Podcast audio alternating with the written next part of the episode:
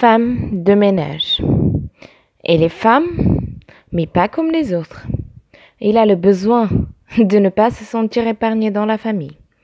Elle a opté de travailler et refuse de s'adonner à la prostitution. Ne prenez pas son choix à la légère et traitez-la bien à vos côtés. Être servante, femme de ménage est signe d'autonomie. Elle se démerde pour surmonter les coups bas de la vie. Aujourd'hui, elle a pris son destin en main, travaillant au jour le jour, espérant retrouver son sourire le lendemain. Alors, finissons-en avec ce système de bourgeois et prolétaires. Nous venons tous d'une même mère, qui est maman humanité. Alors arrêtez de les exploiter, de les utiliser et de les bafouer. Soyons reconnaissants envers leurs efforts qu'elles font. Faire plusieurs tâches à la fois n'est pas une raison.